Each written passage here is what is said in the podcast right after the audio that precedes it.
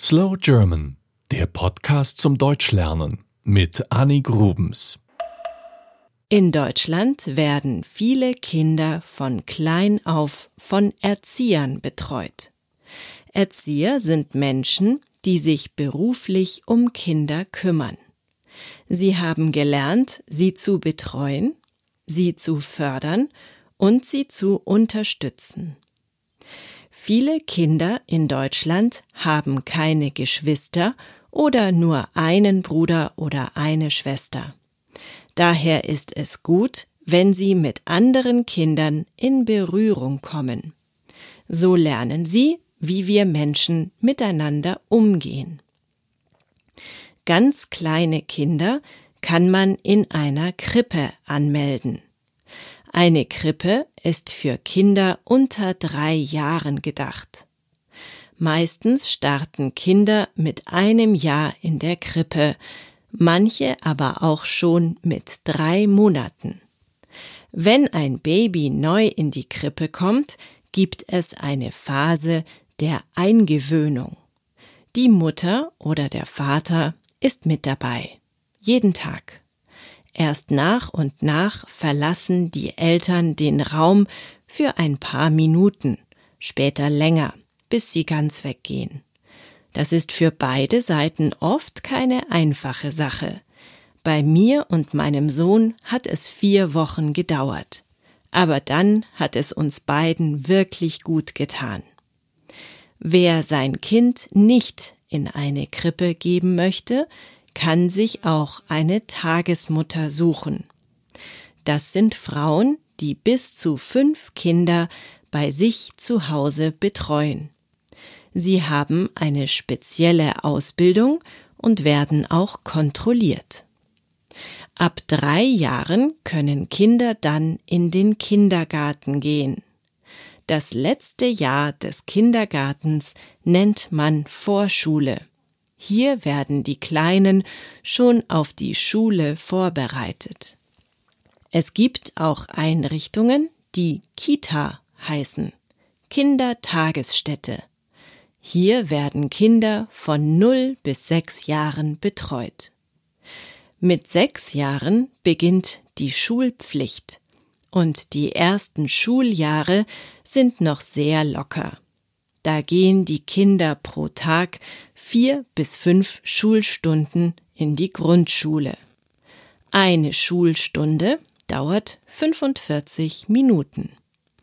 Es kann also sein, dass das Kind um halb zwölf schon wieder fertig ist mit der Schule. Da ist es schwierig, wenn beide Eltern arbeiten. Also gibt es auch für Schulkinder eine Betreuung. Mein Kind geht beispielsweise in ein Tagesheim.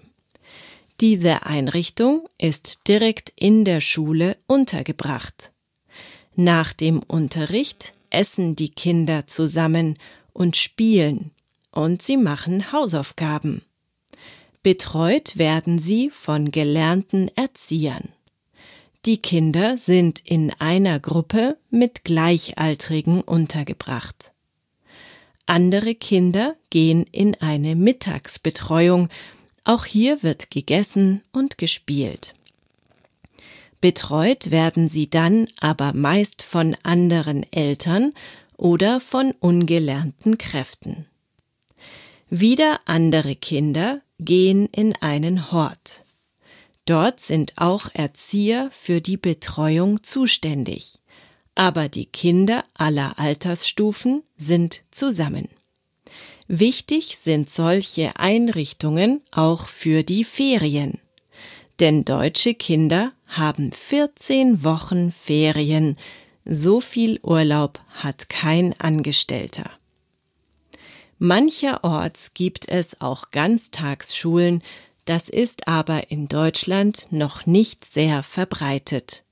Nur drei Bundesländer haben die Ganztagsschule eingeführt. Eigentlich klingt das alles sehr gut, oder? Leider ist es nicht ganz so toll.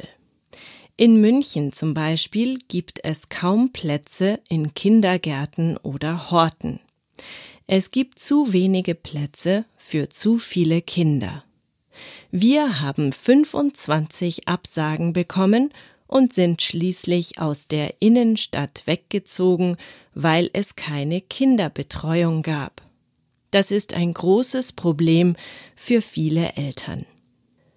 Die Einrichtungen sind übrigens zum großen Teil städtisch, sie werden also von der Stadt bezahlt.